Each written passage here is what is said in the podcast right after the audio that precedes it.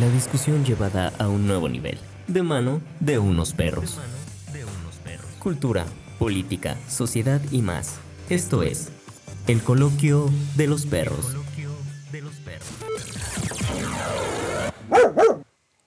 Sean bienvenidos a una nueva emisión de El Coloquio de los Perros podcast. Mi nombre es Dano, amante de las garnachas y creyente de los ovnis. Y pues como ya es costumbre, eh, me encuentro solo en esta habitación. Pero esperemos que eh, por ahí de 2022 pueda estar de nuevo Cassandra aquí con nosotros. Mientras tanto, por videollamada está...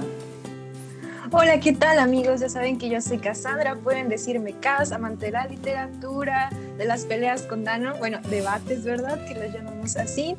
Y el día de hoy estamos muy, muy contentos porque tenemos una invitada muy especial.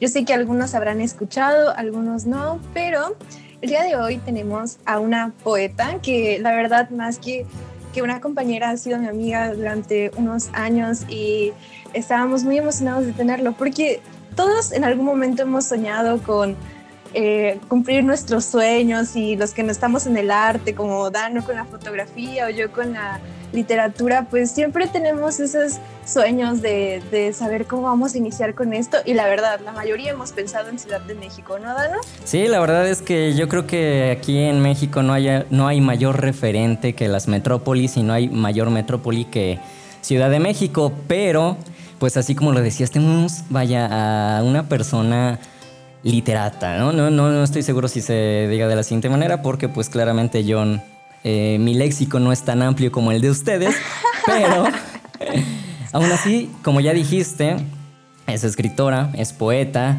es, como se los decimos, también ha sido eh, beneficiaria de la beca de la Fundación de Letras Mexicanas, eh, premio nacional escucharon bien, Nacional Dolores Castro en poesía Melamina. Ok, disculpen si no lo pronuncio de la mejor manera, pero también eh, ha sido Premio Nacional del Estudiante Universitario Carlos Fuentes en 2017 y por si no les ha quedado del todo claro, ella también tiene dos libros publicados. Para ser exactos, Errata 2018 y Melamina. Ella es Nicté. Nicté, hola, ¿cómo estás? Hola, ¿cómo están? Oigan, estoy muy feliz de estar aquí charlando con ustedes. Muchas gracias por la invitación. Además, su podcast yo lo amo, es fascinante. Me encanta ver cómo debaten, slash se pelean. slash más pelea que debate. Más pelea que debate. sí, no, yo soy fan absoluta de ustedes. Entonces, muchas gracias por tenerme aquí. Y bueno, pues la idea de invitar a Nicté era más que nada para charlar sobre todas estas dudas que yo sé que muchos de los que nos escuchan pueden tener o igual y no, pero es un buen momento para tener todas estas dudas sobre el quehacer literario. Como saben, eh, pues yo estudié eh, literatura como tal, bueno, lengua y literatura, entonces siempre les estoy hablando de esto, pero pensé invitar a Nicté porque ella ya tiene más experiencia en este ámbito, pues de la escritura, de la publicación, como lo mencionaba este Dano, pues tiene dos libros publicados y también pues ahora es becaria de la Fundación para las Letras Mexicanas. Y yo la verdad cuando te conocí, Nicté, o sea, ni nos conocíamos, es muy curioso cómo nos eh, conocimos porque yo leí uno de sus cuentos para un un congreso y lo acepté y dije, wow, es muy bueno, tenemos que aceptarla. Y luego hablé con otro compañero y me dijeron, este, hay una chica que se llama Nick Tay, mandó poesía y también la aceptamos. Y luego en una de, me parece, proyectos culturales, todos, es que aceptamos una chica que se llama Nick Tay. Y yo, ¿cómo puede ser posible? ¿Quién es Nick Tay? Hay que conocer a Nick Tay, ¿no? Ay, sí, yo me estaba muriendo de, risa y de vergüenza en ese coloquio porque yo estaba de verdad, no les miento, desesperada porque me aceptaran y conocer justo como a toda la banda que escribe y, todo eso. Entonces ah, yo dije, pues qué vergüenza, pero no me importa. Y ahí me tienen mandado a todas las categorías salidas y por haber del Congreso. Y de hecho, la verdad, ahora sí, o sea, sí me da como la risa loca, pero no me arrepiento de nada porque justo en ese, en ese coloquio los conocí como a todos ustedes, ¿no? Y no solamente de Jalapa, sino de Guadalajara, eh, murras increíbles y maravillosas del norte, ¿no? Entonces creo que se hizo una comunidad bien chida y que hasta ahora pues conservo y yo soy la más feliz de poder llamarlos amigos, ¿no? Amigas. Y pues bueno, ya entrando en materia, Nicte, Tú estás ahora en Ciudad de México, radicas allá, bueno, entre Orizaba, Ciudad de México. Eh, por todo esto de la cuarentena, pero ¿qué dificultades encontraste tú ya como tal al abrirte paso en la literatura?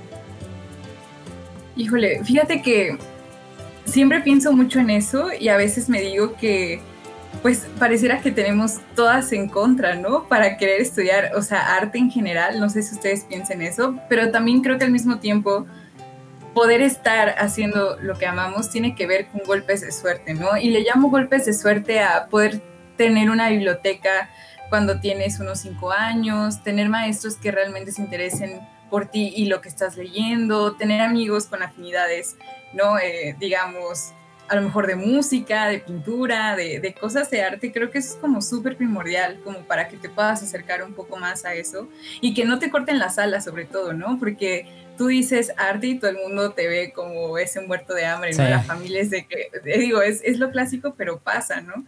Entonces creo que en primer lugar es dar como ese salto de fe de que te quieres dedicar como algo que sí es muy difícil, pero que a fin de cuentas es algo que amas, ¿no? Y estoy hablando de literatura, ya de escritura, híjole, pues creo que más bien, tú, o sea, que la dificultad más grande eres tú, de alguna manera, ¿no? Porque si tú no le echas como toda la disciplina que se necesita como para seguir un ritmo o para perseguir una carrera, sí es absolutamente difícil, ¿no? Y creo que todo este gelengue es de fracasar y fracasar y fracasar y fracasar una y otra vez, ¿no? Hasta que le pegas algo. Ahorita que mencionas todo esto, Nick, es bastante interesante el hecho de que tú, técnicamente para muchas personas, no solo en el ámbito literario, sino en cualquier tipo de, de arte, creo que el, uno de los mayores eh, satisfacciones es poder llegar a tener, más bien a mostrar tu trabajo, en este caso que se publique, eh, igual que Cassandra, ¿no? que se publique en mi caso, ¿no? que poder hacer, armar alguna exposición. Eh, pero sí es, es bastante curioso todo esto porque, digo, lo acabas de decir, cada, cada vez que uno menciona que quiere estudiar cualquier cosa de arte, todo el mundo se escandaliza y es como, no, te vas a morir de hambre y qué vas a hacer todo eso, pero pues al final de cuentas, todo esto recae también en una pregunta, ¿no? El cómo fue en primera instancia, cuál fue tu acercamiento hacia eh, la literatura y de qué manera es que tú decides, un día decides, ¿sabes qué? La neta voy a escribir y quiero hacer esto y quiero imaginar este mundo y quiero plasmar emociones y pensamientos. ¿En qué momento sucede? ¿Cómo? Mm, pues creo que son como dos partes, o al menos como dos conciencias muy gigantes, ¿no? La primera es empezar a hacer como arte, digamos, entre muchas comillas, eh, porque quieres decir algo, porque quieres expresar algo, porque necesitas como investigar algo, entrometerte contigo mismo sobre algo o sobre ti mismo. Y la segunda es darte cuenta que tal vez, tal vez es posible hacer una, entre muchas comillas, de nuevo, carrera literaria, ¿no? Una carrera artística. Creo que eso es como como muy diferente porque en la primera de alguna manera es como este tiempo de, pues eso, como este laboratorio de experimentos en lo que vas calando que si te gusta, que no, empiezas a encontrar como estos autores favoritos, ¿no? Esta música que te lleva a otra cosa, artistas, no sé, fotógrafos que te simbran y dices, yo quiero hacer eso, pero traducirlo a la literatura. Y creo que ese es como el momento más hermoso, o al menos el que yo disfruté mucho, pues porque es en, donde no te importa qué va a pasar con lo que hagas, ¿no? O sea, creo que es así como el, la etapa como más pura en la que tú estás haciendo lo que haces porque lo amas y porque lo disfrutas. Y ya luego cuando de alguna manera empiezas a ver la, que la vida adulta se acerca, pues es momento de decidir, ¿no? De qué, va, qué va a pasar con todo eso, ¿no? Que de alguna manera lo puedes dejar y lo puedes hacer para siempre, pero pues, ¿qué pasaría si de pronto tal vez puedas profesionalizarlo, ¿no? Que creo que eso es como lo emocionante y ahí es donde también te tropiezas mucho, ¿verdad? Porque la realidad de este país es que pues casi nadie le apuesta a lo que nosotros queremos hacer, ¿no? Que es producir eh, obras de arte. Esto que mencionas es bien interesante porque, bueno, por lo menos yo desde el punto que lo veo, para escribir se necesita leer un chingo, o sea, de verdad eh, tienes que, es mucha prueba y error como tú lo dices, porque empiezas a identificar esto me gusta, esto no me gusta y, y eso decir todo, o de repente te gustan mucho los autores y quieres hacerlo y ya pasan los años y dices, mm, bueno, no, no sé si, si lo alcancé o si esto es lo que me gusta. Y bueno, actualmente tú estás en la Fundación para Letras Mexicanas en el área de poesía y creo que ese tipo de becas ayudan y forman mucho también para, pues, pues sí, para ayudarnos finalmente, ¿no? Porque eh, cuando uno se acerca y siendo tan joven, no, no sé, tú no lo contarás mejor, eh, es muy difícil eh, o es muy fácil más bien caer como en lo mismo o, no profesionalizarlo o escribir y creer que estamos escribiendo lo mejor del mundo y luego te das cuenta que pues quizá todavía no, no alcanzas esa, esa madurez como tal de, de la escritura y, y, precisamente esto lleva, ¿no? O sea, ¿cuál es el proceso para escribir un libro? Porque tú ya tienes dos, pero me imagino que fue mucho trabajo para llegar a, a ese punto. Sí, pues pues sí, digamos que mi interés como de la escritura viene desde los 13 años. Entonces creo que a los 13 años tuve como estas revelaciones muy importantes para mí hasta ahora, que es en primer lugar la revelación del cuerpo me acuerdo muy bien cuando en secundaria más o menos una maestra amadísima de español nos llevó a la biblioteca como de excursión nos dijo, agarren un libro, ¿no? Y a mí me tocó uno que de verdad toda mi vida, hasta estos 25 años, lamento no recordar, pero tengo como muy en el corazón la anécdota porque era esta novela juvenil en la que una chica entiende su menstruación, ¿no? Entonces eso para mí me explotó la tacha dije, wow, o sea, esto se puede hacer o esto me puede explicar como partes que son como muy eh, interesantes o muy importantes para mí y desde ahí viene como esta cosa de qué sucedía con el cuerpo a través de las letras, ¿no? Y la segunda revelación sería pues la del amor, ¿no? La del desamor, como que cómo traduces estos afectos como tan gigantes y monumentales y que a veces son lugares comunes, pero que son, pero que son preguntas elementales, ¿no? Y creo que los libros más interesantes para mí son los que contestan preguntas elementales, pero que al mismo tiempo te dejan preguntas, ¿no? O sea, que no te resuelvan nada, sino que te dejen como súper, súper intrigada.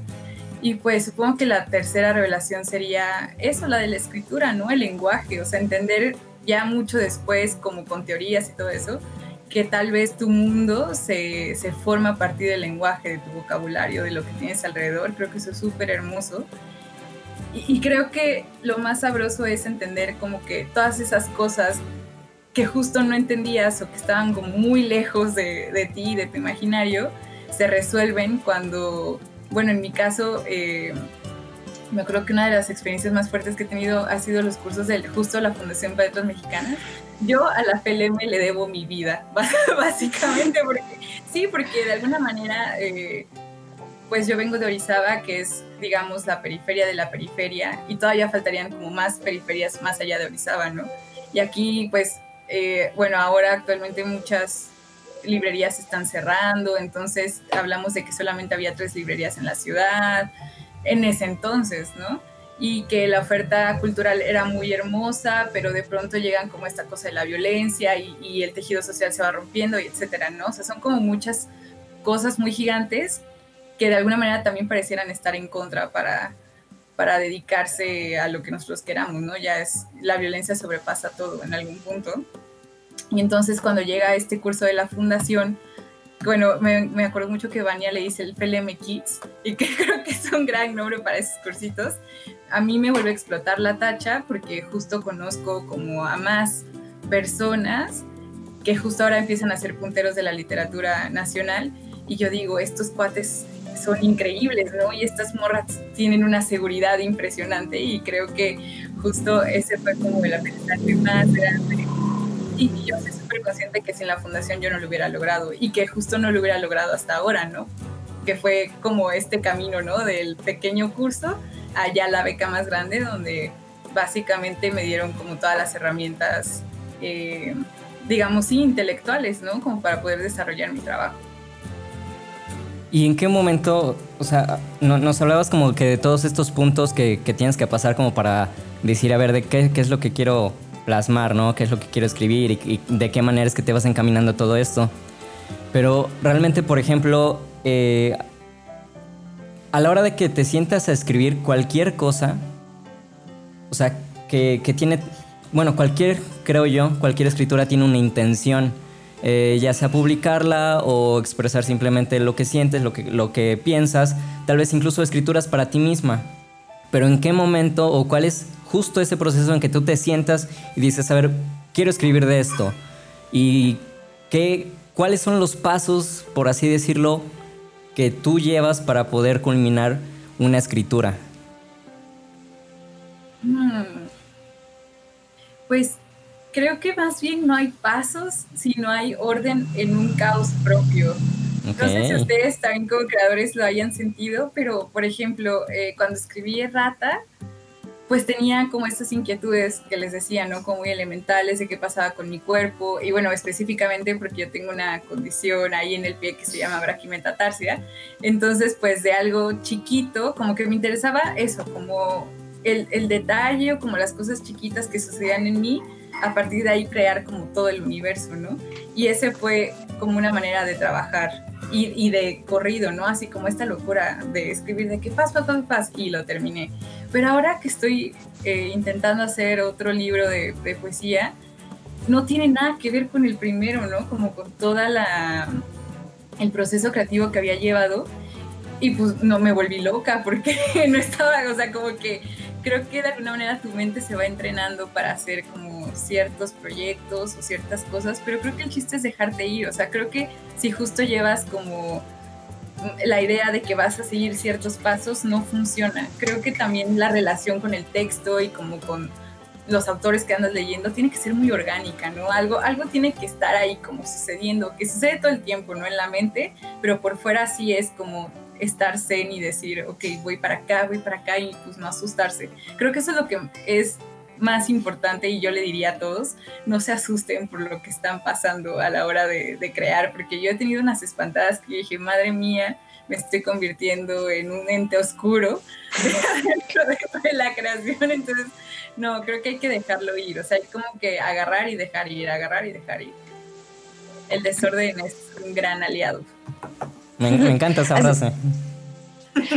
Hace unos momentos mencionabas como la fundación, la FNM Kids, ¿no? Yo creo que sí, también para mí fue muy formativa. Hay un antes y un después, precisamente sí, sí. porque conoces personas que ya se lo están tomando en serio, que, que ya, o sea, que aspiran. Y en una parte es como tu competencia directa, pero en una parte son tus cuates y son como súper chidos y, y, admiras cosas de ellos.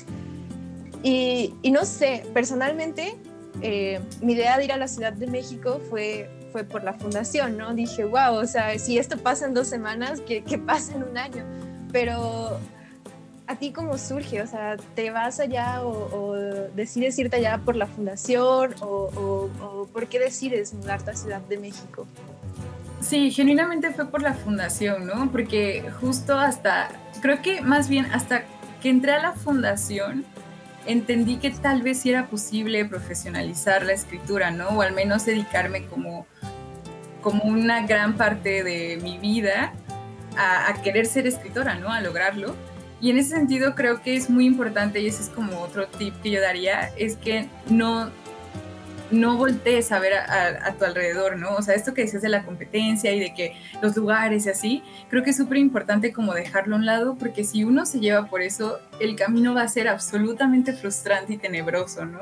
O sea, porque sí, creo que también tiene que ver con que eh, yo salí de Orizaba, pues justo para estudiar la carrera de letras, eh, me fui a Puebla y yo siempre miraba a Ciudad de México como este ente increíble y maravilloso en el que todos los que queremos hacer arte debíamos de ir porque no había otra manera de lograrlo. Eh, y pues sí, digo, era el sueño guajiro de una niña de 18 años, una chica de 18 años. Pero fíjense que ya eh, después de haber salido, ya de estar en la fundación y como disfrutar, la verdad es que he disfrutado mucho Ciudad de México, creo que sí hay algo que me devuelve siempre a Veracruz, ¿no? O sea, yo todo el tiempo, aunque estaba ahí amando Ciudad de México, yo decía, ¿por qué no estoy escribiendo desde Orizaba, ¿no? ¿O por qué no estoy escribiendo desde Jalapa? Yo Rata lo escribí en Jalapa justo eh, cuando estaba haciendo un servicio social en el Ágora de la ciudad. Y a mí se me quedó la idea de que solamente iba a poder escribir como los libros que yo quería desde mi lugar, ¿no? De, de, origen, digamos. Y creo que es importante porque de pronto esa decisión se vuelve política y ya me quedó claro que si no es por, un, por trabajo, digamos, por estudiar o por alguna otra cosa, pues sí, es Ciudad de México, pero si no, mi, mi casa y mis libros y todo está aquí en, en Veracruz, sin duda. ¿Podrías decir que tus libros son más veracruzanos que de feños? Yo sí, yo, yo lo he puesto todo a eso. O sea, a mí, a mí, me encantaría que me leyeran y dijeran, esta morra es de Veracruz, ¿no? Igual no quiero caer como en esta cosa nacionalista o veracruzana, ¿sabes? Pero creo que sí se me hace importante como, y, sobre todo político, ¿no? Sobre, sobre todo porque como que no soporto de alguna manera la idea de que tengamos que dejarlo todo, ¿saben? O sea, como dejar este lugar o como esta naturaleza o como la idea de, que otro mundo es posible, diría Rita Segato, tal vez se pueda hacer desde aquí, tal vez. Digo, igual estoy sonando como muy cursi y loca, pero, pero a mí me encanta pensar en eso, ¿no? O sea, que tal vez la Ciudad de México no lo es todo.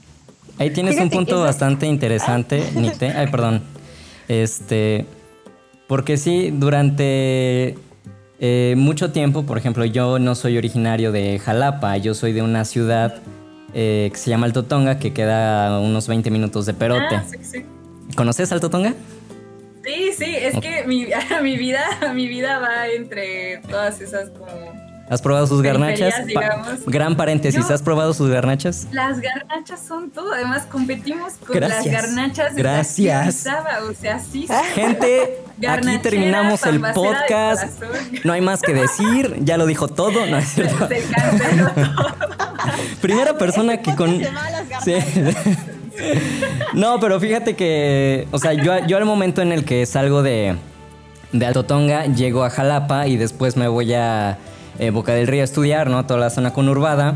Y después de tener eh, diferentes viajes, ¿no? Cassandra también al, irse al extranjero, todos al moverse de diferentes partes, uno comienza, justo me identifiqué completamente con lo que dices. Sí, uno se va a otros lados por querer crecer, pero a la hora de estar creando eh, y, a la hora de tener todo ese proceso, uno siempre regresa y siempre evoca al lugar de donde es y, a sus raíces. Y justo cuando yo comienzo por decir, en la fotografía, digo, yo sé perfectamente que no soy el mejor fotógrafo del mundo, ni, ni siquiera me considero fotógrafo, pero que al final de cuentas eh, yo quiero llevar las cosas que he capturado a diferentes partes, pero siempre hay algo que, me dice, ¿por qué no llevarlo al Totonga? ¿O por qué no tomar toda esa inspiración y capturar todas esas cosas desde Alto Tonga? Y esto que tú mencionas creo que a muchos artistas eh, de diferentes ámbitos eh, les pasa, ¿no? Digo, no por nada hemos tenido casos de éxito, por ejemplo. Eh, disculpen que no me acuerde en este momento del nombre y solo voy a hacer como que una referencia bastante vaga. Eh, un diseñador de modas que se fue al extranjero y ganó, fue aclamado este, internacionalmente por sus, no sé cómo, cómo decirlos, como eh, ay, se me fue el nombre, maldito sea. ¿Los trajes típicos? Ajá, sí, pero era más de, de, estos que son como las super... Ándale, como huipiles, una cosa así. Y que dices, órale, obviamente siempre revoca, y justo revocaba su pequeña región, ¿no? Una, pero una región bastante rica eh, en cultura, ¿no? Y, y, esto que mencionas es bastante interesante. Y también, por ejemplo, con, con tu libro de Errata, digo, para, para todas las personas que nos están viendo y nos están escuchando en las diferentes plataformas, plataformas, perdón, una, una pequeña síntesis, ¿qué es Errata? ¿No? Para, para que todas las personas conozcan, sepan. Bueno, pues Errata es un poemario que tuvo el favor de publicar Sangre Ediciones, que es una editorial independiente de Chihuahua. Y bueno, es un poemario súper chiquito, ¿no? Son como unas 32 páginas, pero en esas 32 páginas, digamos, sí hay sí es como, digamos, como una sucesión de poemas, pero al mismo tiempo todos esos poemas es un gran flujo de pensamiento eh, que reflexiona a partir de la norma, de la belleza, del canon, ¿no? Y que en ese entonces no tenía incluso como palabras para explicarlo, pero lo que a mí me interesa es que a partir de la reflexión del cuerpo lleguemos como esa reflexión del body positive o el body neutral, que ahora justo yo prefiero más el body neutral porque creo que es mucho más sano de pronto, o bueno, no sé, igual y me maten por lo que estoy diciendo, pero pero sí, creo que es esta larga reflexión de qué pasa con un cuerpo que es diferente o que se sale de la norma, pero que al mismo tiempo no es diferente porque hay como miles y miles de cuerpos similares, pero que están escondidos o están como tapados y que temen ser expuestos y ser rechazados, ¿no? Entonces, sí, eh, todo esto se trenza a partir de la braquimetatarsia, lo que les decía, que es tener como, hagan de cuenta que este es el pie y este dedo es tenerlo chiquito, ¿no? O sea, tenerlo como así. O sea, es un dedo que no crece del todo. Y es súper interesante porque todos los que tenemos braquimetatarsia hemos tenido un trauma absoluto de mostrar los pies. O sea, que igual suena como muy curioso, pero hay casos sorprendentes, ¿no? En las que, por ejemplo, me recuerdo que una, una morra estaba en el quirófano y ella tenía braquimetatarsia y no se quería quitar eh, los calcetines por el miedo y terror y pánico de que todos vieran que tenía ese pequeño dedo, ¿no? O hay personas que no van ni a la playa, ni a la alberca, no usan chanclas, o sea, sí es así como todo un pánico y a mí me gusta mucho la metáfora de la braquimetatarsia porque ese es como el pequeño defectito escondido en el zapato que todos podríamos tener, ¿no? O que todos podríamos como creer que tenemos como desperfecto. Y pues no es así, solamente es eso, es braquimetatarsia, es un dedo más corto, no pasa nada, ¿no? O sea, no es ni perfecto. Y, y eso, tampoco hay que romantizarlo, ¿no? Porque, por ejemplo, yo tengo un, un, asunto con eso de romantizar las estrías y empezar a romantizar efectos, como defectos, perdón, que es como, de veras, o sea, ¿no sería mejor justo entenderlas como estrías y ya está? No, o sea, creo, creo, creo que es como mucho más real o creo que nos haría como mucho, mucho mejor en nuestro imaginario y nuestras normas de belleza y todas esas cosas absurdas. todo esto que has mencionado es súper interesante porque también todo nos lleva otra vez como a la norma, a lo hegemónico, que, que, realmente si bien está en otros lugares, pero parte mucho de Ciudad de México, o sea, es como el don y, y esa maldición, porque por una parte siempre nos están diciendo qué hacer, qué es el canon, qué es lo, lo estético, qué es esto, y entonces, eh, pues nosotros como personas de provincia, que de verdad a veces detesto mucho ese término porque sí, totalmente. Eh, pues centralizar todo, ¿no? Y siempre eh, se cree que si no vas a Ciudad de México no puedes hacer nada, pero creo que ahora si le echamos o le sumamos el factor de ser mujeres y o sea que está de, por sí está complicado porque aún en 2020 estamos en 2020 hay muchísimos escritores y eh, hombres y se habla muchísimo de los escritores hombres y se está tratando de cambiar pero aún así yo veo que está muy centralizado de repente las chicas que, que, que están escribiendo o como de las que se llama y luego sí he llegado a leer así como de, ah, tú eres de provincia o, cosas así, ¿no? Y, es sumamente violento porque pues al final te obligan, creo que de una forma eh, a que si quieres triunfar en, en, esto, si quieres profesionalizarlo muchas veces dices, ah, chin, se voy a tener que ir allá, pero yo comprendo mucho eso que te pasa porque cuando estuve fuera del país, a pesar de que, de que yo me sentía mexicana, conviví con muchas personas de Ciudad de México, bueno, del centro y de Guadalajara. Y yo recuerdo que ellos estaban como muy seguros de su lugar y yo ahí fue cuando dije, a ver, pero Jalapa es hermoso. Y entonces yo ahí fue que tuve un descubrimiento y dije, no, Jalapa es increíble y, y eran esas ganas de siempre volver y, y de hablar de mi lugar de origen y de escribir sobre mi lugar de origen. Y creo que pues es bien importante, ¿no? Este, tener en cuenta esto, que si bien estamos hablando de Ciudad de México y de todo este sueño, no olvidarnos que no somos muy diferentes, que no, que, que, no hay una diferencia en realidad, simplemente pues somos personas que piensan eh, de diferentes formas y que el arte obviamente va a influir por, por, la zona en la que te encuentres, pero no hay un mejor arte solo porque está en una zona. E, eso es lo que siempre he querido rescatar, porque como veracruzanos nosotros creo que, que, lo entendemos un montón, y más ser del sur, ¿no? Todavía si le echas, o sea, que somos eh, provincia y somos del sur, pues se complica un poco. Sí, y también esta cosa de que te empiezan a exotizar, ¿no? Ay, sí. O sea, porque, porque también es una cosa de, exotizarte y decir, es que la escritora de provincia o viene de tal lugar, ¿no? O es como, ay, esto, esto sí está sucediendo en el cerro. O sea, que son, son las cosas así como impresionantes que dices, como, ¿por qué sucede esto, no? La morenaza de Veracruz. Ah. Sí, sí, es, es, brutal. Y recuerdo que justo... Eh, bueno, les voy a contar aquí mis trapitos, pero eh, salí con un poeta con el que me peleaba como mucho, digamos, como teóricamente o ideológicamente, lo que ustedes quieran. Y él me decía, ¿no? O sea, ¿por qué seguir escribiendo de la naturaleza? O sea, eso ya déjaselo a los siglos pasados y como que mata, ¿no? Kill your darlings o algo así. Y, y por esta como cosa de que este, este hombre genérico poeta de la Ciudad de México. Estaba en Ciudad de México y de alguna manera tenía como cierto eh, background cultural.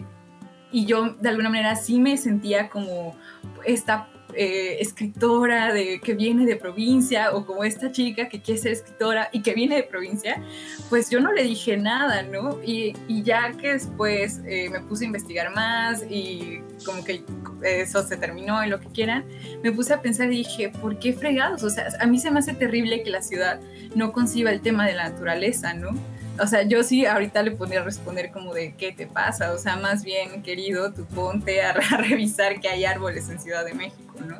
Y pero que creo que tiene que ver con, con una cosa de, imaginarios y que justo centralizar o poner como a la ciudad como este, este pilar eh, creativo, a mí se me hace súper peligroso, pero así en exceso peligroso, ¿no? Y por, sobre todo porque creo que sí discrimina o o de alguna manera rincona como a todas esas eh, artes poéticas que están sucediendo en la periferia, ¿no? O sea, ¿cómo le pides a alguien, digamos, que viene eh, de la selva o de la naturaleza y que ha estado rodeado como de todos esos imaginarios súper bellos, que no escriba desde ahí? O sea, es, ridículo para empezar, ¿no? Oye, entrando un poquito en el chisme, y solo, por, solo, solo pregunta, pregunta meramente científica. Eh, este poeta era oriundo de la Ciudad de México. Sí, claro. ah, ok. y, lo, preguntaba. y lo preguntaba justo porque eh, pasa eso, ¿no? Que eh, las personas que, son oriundas de, de, esa zona, ¿no? Estado y Ciudad de México, creen que realmente a partir de ellos es que se mueve todo. Pero también pasa ah. algo, creo que aún más curioso es, y es algo que en algunos otros podcasts hemos hablado acerca de la apropiación cultural, que hay personas que se van allá y creen que porque ya están allá viviendo, radicando y pasando las experiencias que tengan que pasar, creen que ya también lo saben todo y creen que también porque ellos están envueltos como que en el medio, se creen con el derecho también de decirte, ah, sí, pero pues, es, ajá, o sea, sí, yo también vengo de allá, pero pues yo ya avancé y pues tú tienes que seguir chingando, porque tú sigues, tú sigues escribiendo tus cositas, tú sigues sacando tus fotitos, tú sigues haciendo eso, pero pues yo ya estoy allá. Y también entre ellos mismos se comienzan a poner el pie cuando es como de, bro, tiene que ser al revés, no mames, apóyense. y justo esto que decías de, es, creo que no, no lo dijiste de la, de la mejor manera o sea. ¿Cómo que no lo dijo? No, o sea, perdón. No, perdón. No, no, no, no, eso no era, eso no era. Eso no era. Sí, estuvo mal estructurada esa oración. Lo siento mucho. Lo corrijo. Creo que lo dijiste de la mejor manera. Sí, discúlpame. Este. ¿Cómo le pides a una persona que toda su vida se la ha visto envuelta en un entorno y que no hable desde esa perspectiva? No le vas a decir a una persona que ha vivido toda su vida eh, en el campo, que digo, claro, claro que lo puedo hacer, no digo que no. Pero si desde ahí viene su inspiración, si desde ahí viene su corazón ideológico, ¿cómo le vas a decir que lo deje atrás y comience a hablar de otras cosas? O sea, es, es como de, oye, no. Si, si se quiere orientar hacia otro lugar, adelante, pero pues no. Sí, miren, yo creo que todos podemos tener gustos muy específicos. A lo mejor a este cuate de verdad no le gustaban las cosas o los poemas que hablaban de esta naturaleza y el yo y así. Y está bien, está cool. Pero a mí lo que sí se me hace absolutamente peligroso es, digamos, hacer menos algo porque no pertenece como a este círculo hegemónico o este, o este pensamiento hegemónico, ¿no? Como de la gran ciudad y, y, estos artistas como hiper blancos, ¿no? Que, que, tienen todo un patrimonio cultural detrás. A mí eso es lo que más se me hace grave, que no haya como esta conciencia desde dónde se está hablando y por qué la otra o el otro está hablando desde ahí, ¿no? Eso es lo que a mí más me aterra y me asusta de la Ciudad de México. Sí, digo, también eh, supongo que es muy difícil no ir a Ciudad de México, ¿no? O sea, digo, yo misma lo busqué desesperadamente porque me daba miedo que si me quedaba en Puebla o que si me quedaba en Orizaba no iba a poder como intentar pues ser eh, escritora o intentar como dedicarme a esto. Entonces creo que, creo que son posturas muy difíciles, eh, se atraviesa la economía, se atraviesan muchas otras cosas, ¿no? Más complejas, pero creo que si si tal vez los, los artistas de Ciudad de México, oriundos de ahí, pudieran voltear un poco a la provincia, digamos, ¿no? Creo que otro gallo nos cantaría a todos, ¿no? Eh, pues bueno, Nick, tenemos muchos eh, escuchas que, que, todavía no son muy fan de la literatura, pero vamos a lograrlo, ¿verdad, Dano? claro que sí, es, es parte de nuestros objetivos.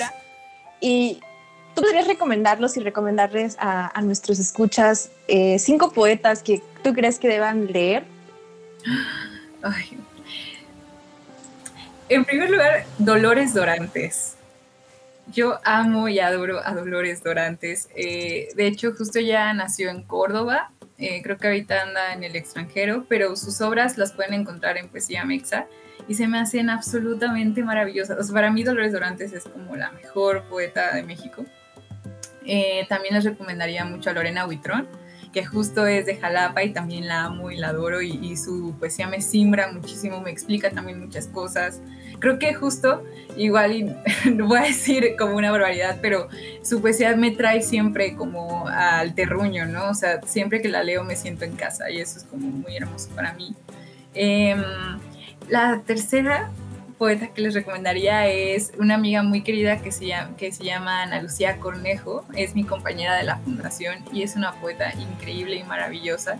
Ella me, gusta mucho porque justo está escribiendo un libro eh, de su lugar de origen, ¿no? O sea, como más bien de estos orígenes, estas herencias familiares. Y es muy, muy increíble. La pueden encontrar, está publicada en Letras Libres. Em, a ver, me voy a salir ¿Quién más? ¿Quién más? Hmm. Ah, bueno, claro, otra compañera que también me encanta lo que está escribiendo es Andrea González. Ella justo es de Ciudad de México, pero tiene esta mirada de lo pequeño que es muy hermosa y entonces se vuelve universal. También me gusta mucho lo que está haciendo. Y como recomendación ya así como, digamos, internacional, eh, justo Ana Lucía eh, tradujo para el Litan Luz Festival, que justo es un, festival de Ciudad de México, una poeta increíble eh, que se llama Emily Jung Min Jung. Miren, es este libro. Ok. Después se los paso. Y se me hizo genial, ¿no? Ella habla mucho justo como también de, de su lugar, pero sobre todo de de las, eh, de las comfort eh, women, que eran como estas mujeres que, que en la guerra pues eran violadas por, por el ejército y los aliados y todo esto. Es muy interesante cómo va jugando ¿no? con estas nuevas eh, estrategias creativas que son la apropiación y todas estas cosas. Entonces, esas serían mis recomendaciones por ahora. Tengo muchas, muchas. La verdad es que yo sí voy a hacer caso de esas recomendaciones porque yo sí en, en literatura vaya que les vengo pues ando cojo, la verdad. Ahorita, la verdad es que por mero chisme y mera especulación, quiero hacer una pregunta, Nicté. Muy bien. Eh, ¿Tú crees que este escritor, eh, eh, que lo comparan mucho con el buen Ricardo Arjona, ¿saben de quién hablo? No. Mm, Hmm. ¿No? Se me ocurren nombres, pero no me voy a atrever a decir. no voy a quemar. No, no voy a quemarme ni voy a quemar a nadie. Bueno, para, bueno, van dos. Para empezar, ¿tú crees que Ricardo Arjona sea un buen escritor? No cantante, un buen escritor. Solo es fácil, sí, no. Perdón, Ricardo Arjona, pero mis gustos no están puestos en tu escritura. Ok. Entonces es, un no. ya sé, y casi yo así esperando. no, es cierto, no.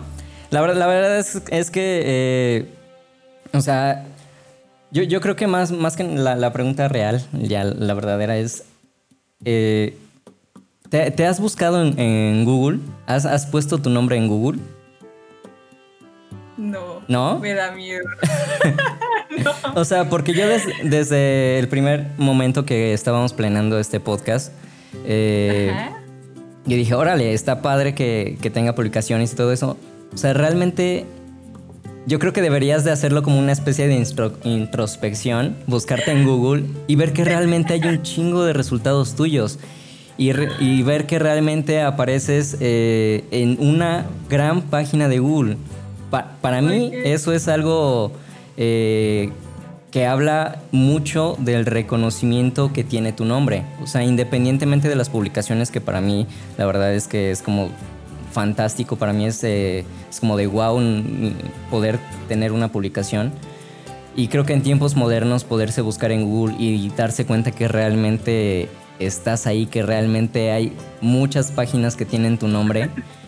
Eh, la verdad es que personalmente te quiero felicitar, no solo por todas estas publicaciones, sino por justo esto que mencionabas, ¿no? El poder escribir desde, desde tu lugar de origen y tomarlo realmente como una inspiración. Para culminar, eh, yo creo que es momento de que la gente que nos escucha se cultive un poco, así que ni te... ay, no, muchas gracias. Pues no, no lo sabía. ahora estoy absolutamente chiveada. Eh, pero, qué curioso, tal vez lo haga o tal vez no, porque creo que es aterrador. Y, la verdad es que yo prefiero esconderme en mi cueva y producir desde mi cueva, ¿no? O sea, que mi cueva puede estar en Ciudad de México, en Rizada, pero creo que es muy importante también como esta idea de, cueva propia. El cuarto propio no existe, o sea, eso ya es así como el culmen del privilegio, ¿no? Pero, creo que las cuevas propias funcionan muy bien. creo que lo que Dano mencionaba es importante porque como veracruzanos, el saber que que cierta parte de, nosotros, de, personas de nuestra edad como tú, están pudiendo resignificar, porque yo también en algún momento vi y siempre está esa parte tuya de Veracruz, ¿no? Entonces es, es bonito y, e inspira, creo que mucho a que nosotros digamos, sí, sí podemos escribir de nosotros y no tenemos que solo pensar allá. Y ya por último, la verdad es que nos gustaría saber si nos puedes leer algo tuyo para que todos lo conozcan. Sí, eh, el, el favorito, el que tú prefieras. a ver. bueno, en lo que aquí ya lo tengo, pero déjenme lo busco. Solo quisiera decir que a mí me emociona mucho que traigas esta reflexión porque digo, si, si ya nos van a catalogar o nos, van, a seguir viendo, no sé hasta cuándo, como creadores de provincia o lo que ustedes quieran, creo que es importante que entonces nos abramos puertas entre todos, ¿no? O sea, creo que nosotros somos puentes y puentes gigantes que podemos atravesar y, y pues eso, o sea, a lo mejor no para reivindicar nuestro lugar y nuestro terruño, pero sí para echarnos la mano entre todos, ¿no? Porque la realidad se está poniendo muy densa, muy jodida y entonces, ¿cómo le vamos a hacer? Pero bueno, miren, ya lo tengo aquí y les voy a leer eh, un poema que se llama Un muchacho me explica cómo manducar guayas. Okay. Yo lo dejo hablar porque el sur brilla en nuestro vocabulario y nunca será tarde para volver a casa si nombramos lo que nos hace agua a la boca. Olvido cómo se llama por prestarle atención a la cáscara verde y delgada que se riega por la comisura de sus labios. Él no pregunta cómo me llamo. La guaya es una fruta a la que quisiera pedirle prestado un nombre. Guarda la cáscara y las siembras, dice, a ver si entendiste cómo pelar la guaya hasta sacarle jugo, y me da tres frutitas. No recuerda que llevarse los objetos a la boca es una forma de reconocer el mundo. No encuentro el silencio para decirle que yo desde niña reconozco el sabor vinoso y agridulce de la guaya y otras cosas. Saco dos semillas de mi boca, las observo en mi mano y observo al muchacho. Imagino un árbol de guaya alzándose en el centro de la casa, quebrando el piso. Me pregunto si tendré la suficiente buena mano para hacer que todo crezca en medio de la nostalgia, si la cuchilla para recolectar los frutos no será usada para tajar el árbol con el pretexto de una plaga. Él no sabe que yo sé que el árbol de guaya es hospedero de la mosca negra de los cítricos. Me pregunto si a todo lo que se puede llevar a la boca le corresponde un precio. Estoy cansada de masticar mis propias palabras. La carencia es tan peligrosa como la saliva de la mosca negra que anestesia y muerde en los días más calurosos. Engullo la última fruta. Prefiero al árbol de guaya dentro de mí. Ay, muchas gracias. Yo soy fan de tu escritura. Ay, yo, yo soy fan de ustedes, de veras. Eh, pues muchas gracias, amigos, por escucharnos. Creo que hoy no dijimos nuestras redes sociales, Dano. Sí, hoy no las dijimos, entramos pero... Como en entramos, sí, es que entramos en materia, pero la verdad es que qué hermoso poema. Yo, sinceramente, me declaro eh, una persona que disfruta mucho escuchar que la gente... Eh, lea poemas, porque a la hora de que yo los leo, como que tal vez no so, no sé si le estoy dando lo que, lo que me quería transmitir, pero escucharte a ti fue. O sea, eres la autora y escucharlo es netamente fantástico. De verdad, muchas gracias por, por estar en este espacio con nosotros. Y pues es momento de decir adiós. Nicté, Cassandra, gracias por esta ocasión. Bueno, muchas gracias amigos, perdón. muchas gracias por por escucharnos, gracias Nicté por acompañarnos y pues ojalá y puedan eh, buscar el material de Nicté, buscar sus libros, eh, buscar poesía en general, buscar literatura. Saben que yo siempre les digo que lean algo, no precisamente eh, el Quijote y todo eso, sino lean lo que les guste, lean lo que les llame la atención. Pero, pero lean, busquen algún libro. Siempre, siempre hay un libro indicado para nosotros. Exacto, siempre hay un libro indicado. Siempre, siempre. Totalmente. Pues muchas gracias. Que de verdad qué gusto andar aquí con ustedes, chismorreando. Gracias, gracias. Y yo creo que hay que hacerlo más seguido porque están buenas las pláticas. Sí, mucho, nos faltaron unas garnachas. ese, es un, ese es un tema. Ah, ya no voy a hablar más al respecto porque es un tema muy aparte sí, estoy muy enojada con el mundo por el tema de las garnachas, pero bueno, las desprestigian. Exacto, exacto. Dios mío, gracias si es que existes. Les recordamos, pero, recordamos nuestras redes sociales. Sí, En Facebook estamos como el Coloquio de los Perros Podcast, en Instagram como el guion bajo Coloquio de los Perros. En Spotify estamos como el Coloquio de los Perros Podcast, en iTunes como el Coloquio de los Perros Podcast y por si aún no les ha quedado del todo claro, en YouTube estamos como el Coloquio de los Perros Podcast. Y es momento de decir adiós, le agradecemos a Nicté, a Cassandra, porque siempre es un gusto estar con todos ustedes también que nos escuchan y nos vamos, no sin antes recordarles como cada semana que lean y cultívense y... Nos escuchamos el siguiente miércoles. Bye. Es hora de ir por nuestras croquetas.